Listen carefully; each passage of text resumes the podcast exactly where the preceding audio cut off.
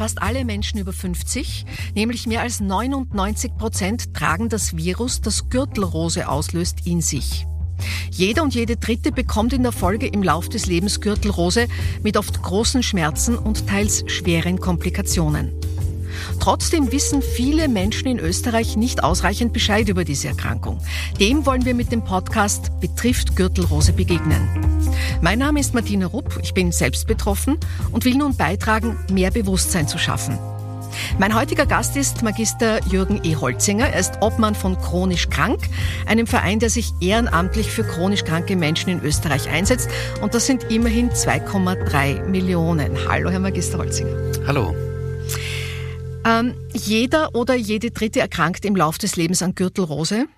Besonders betroffen sind Menschen über 50 und solche, die bereits an einer Grunderkrankung leiden, weil damit oftmals das Immunsystem geschwächt ist.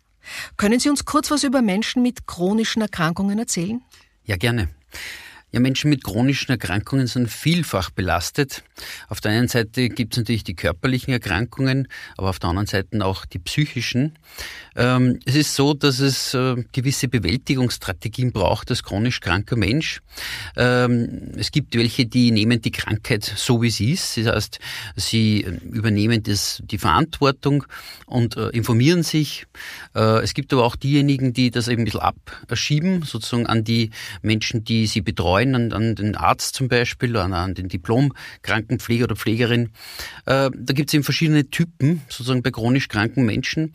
Und die Definition an sich in Österreich ist es, dass man sagt, äh, es muss mindestens sechs Monate jemand krank sein und die Krankheit muss immer wieder kommen, dann, dann nennt man das sozusagen chronische Erkrankung. Die Zahl ist unglaublich. Ich habe es nicht gewusst. Geschätzt erkranken in Österreich rund 30.000 Menschen jedes Jahr an Gürtelrose. Kennen Sie selbst aus Ihrer Beratungstätigkeit Fälle? Ja, wir haben natürlich immer wieder Fälle. Äh, da gibt's äh, vielfältige Probleme, warum die Menschen dann zu uns kommen mit einer Gürtelrose. Äh, das, das eine ist einmal die Probleme in, am Arbeitsplatz dann, sozusagen, wie soll ich mich verhalten, ähm, wie soll ich sozusagen äh, mit dem Arbeitgeber dann umgehen, soll ich das ehrlich kommunizieren?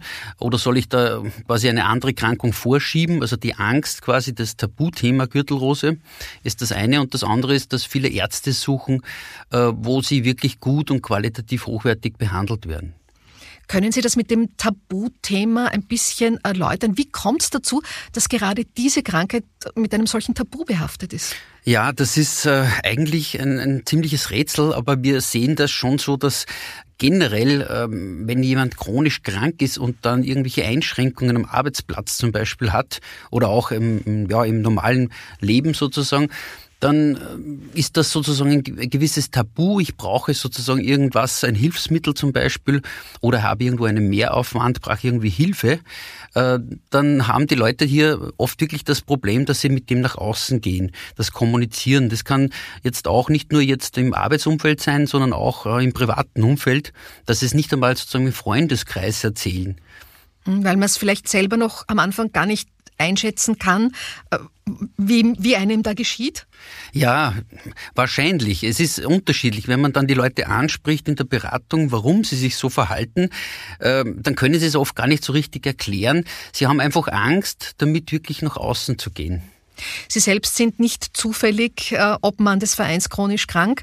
Ähm, Sie sprechen auch ganz offen darüber, dass Sie lange Zeit Dialysepatient waren und Ihnen mehrfach Nieren transplantiert wurden.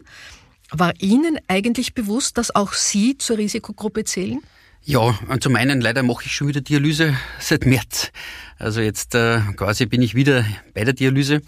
Äh, ja, äh, es ist so, dass man natürlich, wenn man hier chronisch krank ist und so wie es bei mir ist, immunsupprimiert ist, also wo das Immunsystem ganz nach unten gefahren ist, dann weiß man, dass man sozusagen überall Risikopatient ist. Also man kann schnell irgendwo eine Krankheit sozusagen zusätzlich bekommen. Das heißt, man, man hat ein gewisses Verhalten, das äh, sozusagen schaut darauf, dass man sich vorsichtig verhält. Ja? Also man, man hat das schon sozusagen im Blut. Ja, das ist, geht schon automatisch. Äh, man lebt das aber nicht so nach außen, das heißt, äh, weil sonst äh, wird man quasi nur von Angst sozusagen bestimmt sein, sondern das geht einfach im Blut über und man macht es halt, man verhält sich einfach vorsichtig. Sie wirken, Sie wirken so, so kontrolliert, so vernunftgesteuert, als ob Sie so eine, eine innere Checkliste hätten. Das sind Sie. Andere Leute ähm, gehen damit wahrscheinlich anders um. Das könnte aber auch kippen, oder? Dass man, dass man so ein bisschen in Richtung äh, Angststörung auch noch entwickelt. Oder? Ja, viele, die auch äh, körperliche Erkrankungen haben, haben auch psychische Probleme, weil das ist eine Dauerbelastung, eine chronische Erkrankung. Hier ist man ja immer belastet. Es, es beschäftigt einen ein ganzes Leben oft so eine Erkrankung. Das hört ihn nicht auf. Ja. Bei einer akuten Erkrankung, das dauert einmal an, ein paar Monate oder, oder vielleicht einmal länger, aber es ist dann mal vorbei. Und bei der chronischen Erkrankung, die kommt halt immer wieder und dann ist es wieder mal ruhiger und dann kommt sie halt wieder. Man muss lernen, eben damit umzugehen weil Sie mit so vielen Menschen im Laufe der Jahre, ich glaube mittlerweile sind es auch Jahrzehnte schon, äh, gesprochen haben.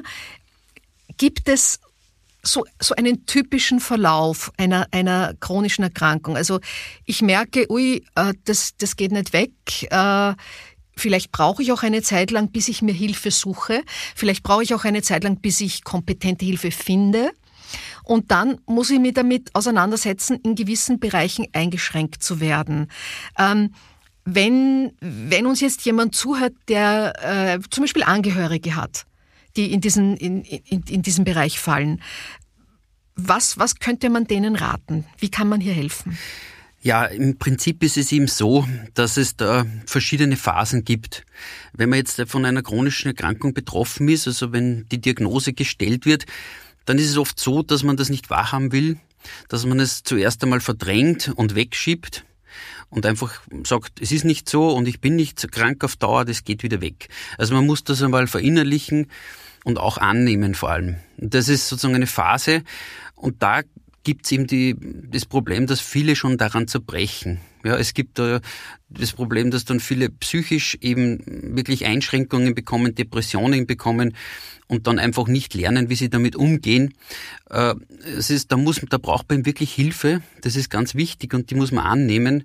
Ob das jetzt die Angehörigen sind oder die Freunde sind oder wirklich professionelle Hilfe von einem Psychologin oder Psychologen. Äh, es ist vielseitig, aber man sollte wirklich eben die Hilfe annehmen und suchen, vor allem einmal. Und es einfach probieren, auch wenn es schwierig ist im ersten Feld, ähm, dass man sozusagen diese Krankheit einfach wirklich äh, so sieht, wie sie halt ist. Sie ist halt jetzt mal da und dann einfach schaut, dass man das Beste halt einfach draus macht. Es ist leicht gesagt, aber man muss eben lernen, damit umzugehen. Es ist halt so. Also am Anfang der Schock, die Frage, wieso gerade ich? Ich habe immer aufgepasst, das ist bei der Gürtelrose ja auch ganz, ganz typisch, äh, weil äh, sozusagen die äh, gesunde Lebensführung damit leider nichts zu tun hat. Ja. Und dann ist es auch der Schmerz und das vielleicht sich einigeln. Genau. Und ganz oft haben wir auch die Erfahrung gemacht, dass viele Leute glauben, ich kann gegen den Schmerz ja nichts unternehmen. Genau, ja. Und das ist eigentlich falsch. Ja. Gerade der Schmerz, der ist gut behandelbar. Äh, man muss eben, wie gesagt, nur mal fragen, zum Arzt gehen und einfach fragen, was kann ich dagegen tun. Da gibt's wirklich gute Medikamente, die man hier einnehmen können. Und äh, es ist einfach nur wichtig, dass man das halt anerkennt, es ist halt jetzt so die Situation und sich eben wirklich Hilfe sucht und, und redet vor allem drüber. Mhm. Sie kennen die Österreicherinnen und Österreicher und ihr Gesundheitsbewusstsein sehr gut. Ähm, worauf achten die vulnerablen Personengruppen Ihrer Erfahrung nach? Worauf nicht? Und im Sinn der Volksgesundheit, wo sollte man ansetzen? Oh, da könnte ich lange erzählen. Bitte, bitte, wo man tun Sie es. Überall ansetzen sollte. Ähm, Im Prinzip ist es so, wenn, wie gesagt, wenn jemand wirklich chronisch krank ist und eben zu dieser vulnerablen Gruppe gehört, dann ist es so, dass der das schon verinnerlicht hat. Ja, Also das heißt, der, sie oder er achtet wirklich schon darauf, dass er sich eben sozusagen ähm, bewusst vorsichtig verhält. Im Endeffekt ähm, ist es so, dass dann viele auch eben Hilfe suchen und dann auch Hilfe bekommen. Das machen ja wir auch vom Verein Chronisch Krank, dass wir auch sozusagen die Leute zuweisen, wo sie dann auch hingehören, welche quasi Ärzte sie brauchen oder äh, Beratungsstellen sie sonst noch brauchen. Das ist ein wichtiger äh, Punkt bei uns, wo wir halt helfen. Okay, und worauf wird zu wenig geachtet? Naja, zu wenig geachtet. Das ist oft eine Frage der finanziellen Gebarung.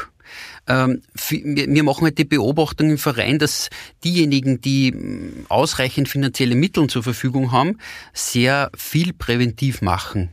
Ob das jetzt äh, quasi im, in, der, in der Wahlarztschiene ist, also sie kaufen sich zusätzlich Ärzte hinzu und Leistungen hinzu, aber auch für sich selbst quasi, äh, was ihre Freizeit betrifft, zum Beispiel Yoga etc., also alles, was, was einem so gut tut dann ist auch ein Punkt der Ernährung und das ist alles sehr finanziell abhängig.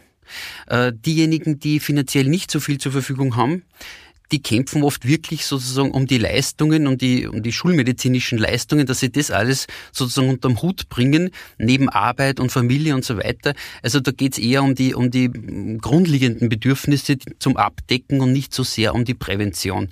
Also die Prävention ist immer nur so ein Thema eher für diejenigen, die sich auch leisten können. Betrifft Gürtelrose. Was würden Sie den Betroffenen raten? Ähm, Im Prinzip offen damit umgehen, also die, wenn die Krankheit da ist, eben spezielle Hilfe suchen, spezialisierte Hilfe auch suchen und vor allem auch wirklich auch im Bekanntenkreis und gerade auch im Arbeitsplatz drüber sprechen, weil die Probleme werden sonst immer mehr. Wenn man das verheimlicht und äh, sozusagen das nicht äh, nach außen kommuniziert, dann ist es meistens so, dass dann noch mehr Probleme hinzukommen. Ja, man macht sich nicht leichter, auch wenn die Überwindung oft sehr, sehr groß ist. Aber das gibt's bei anderen Erkrankungen genauso. Ja. Diese Überwindung, wie sage ich es jetzt meinem Arbeitgeber, wie sage ich es jetzt vielleicht meinen Bekannten, meinem Freund, dass dieses Problem jetzt da ist. Also nicht scheuen davor, damit offen umzugehen. Sie werden die Erfahrung machen, dass wirklich auch sie offen empfangen werden mit dem Problem sozusagen und man fühlt sich dann wirklich leichter. Wir sprechen ja über die, wenn nicht äh, schon vulnerabel durch Vorerkrankungen, über die Personengruppe 50, 60 plus. Haben Sie die Erfahrung gemacht, dass der österreichische Impfplan in dieser Altersgruppe bekannt ist und dass man sich den auch öfter anschaut, im Bewusstsein, dass man nicht jünger wird? Ja, also eigentlich weniger. Ja. Also wir, wir machen auch immer wieder so Treffen, quasi altersabhängige Treffen im Verein, wo wir quasi jüngere äh, Mitglieder haben und dann auch die älteren Generationen. Und da machen wir verschiedene Themen durch. Und jetzt ist ja auch sehr populär die ganze Impfgeschichte. Und da nehmen wir auch immer wieder quasi den Impfplan durch. Ja, das haben wir jetzt zum dritten Mal gemacht, jetzt innerhalb von zwei Jahren. Und da merken wir schon, alles was so online ist, ist ein bisschen schwierig. Ja, äh, niederschwellig, also dass man das irgendwo schriftlich bekommt, ausgehändigt bekommt, ist eben sehr, sehr schwierig. Äh, das, die Beobachtung haben halt wir gemacht, dass wir schauen, dass wir es dieser, dass es der älteren Generation sozusagen auch ein bisschen zeigen, ja, wie kommt sie zu diesen Informationen? Und äh, wir bereiten das halt so auf, dass es jetzt ja niederschwellig ist. Das heißt, wir drucken das aus, geben das mit, zeigen auch im Internet her, wie das funktioniert. Aber die jüngeren Generationen tun sich da wesentlich leichter. Wir möchten hier gerne mit diesen Podcasts, die wir zur Verfügung stellen, darauf aufmerksam machen, dass man mehr tun kann, sich besser ja. informieren kann und mit den Informationen, die man hat, auch mal zum Arzt gehen kann und sagen, könnte sein, dass ich da was habe. Äh, wenn man chronisch krank ist und es käme dann noch so etwas wie eine Gürtelrose dazu, wäre das besonders unangenehm. Äh, was kann man dagegen tun? Wie kann man vorsorgen? Also im Prinzip ist es so, äh, was wir heute halt auch immer empfehlen im Verein ist, dass man generell diese Vorsorgeuntersuchungen regelmäßig wahrnimmt. Das heißt, wenn man chronisch krank ist, ist man ja sowieso in einem gewissen äh, ja, Kontrollzyklus drinnen. Man ist immer wieder in der Fachambulanz, lässt sich untersuchen oder beim behandelten Allgemeinmediziner.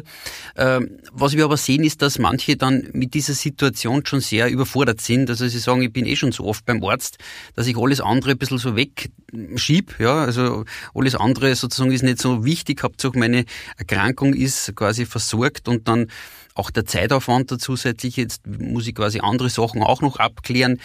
Also diese Zeit soll man sich schon unbedingt nehmen. Äh, was ich auch immer wieder höre bei den Beratungen ist, na ja, äh, ich denke da positiv, ja, äh, ich gehe da nicht zur Vorsorgeuntersuchung, weil ich will es nicht herausfordern, dass dann was ist. Ja, das höre ich auch immer wieder. Ja, oh je. ja. Ah. da kann man nur eins sagen, bitte, bitte macht es, geht zur Vorsorgeuntersuchung, weil nachher ist man dann immer klüger, ja, wenn dann wirklich was ist. Äh, man muss dann schon oft äh, chronisch Kranke dann auch ein bisschen sozusagen drängen dazu, dass auch andere Sachen sozusagen wahrnehmen, andere Untersuchungen, andere präventive äh, Vorgänge sozusagen abklären lassen.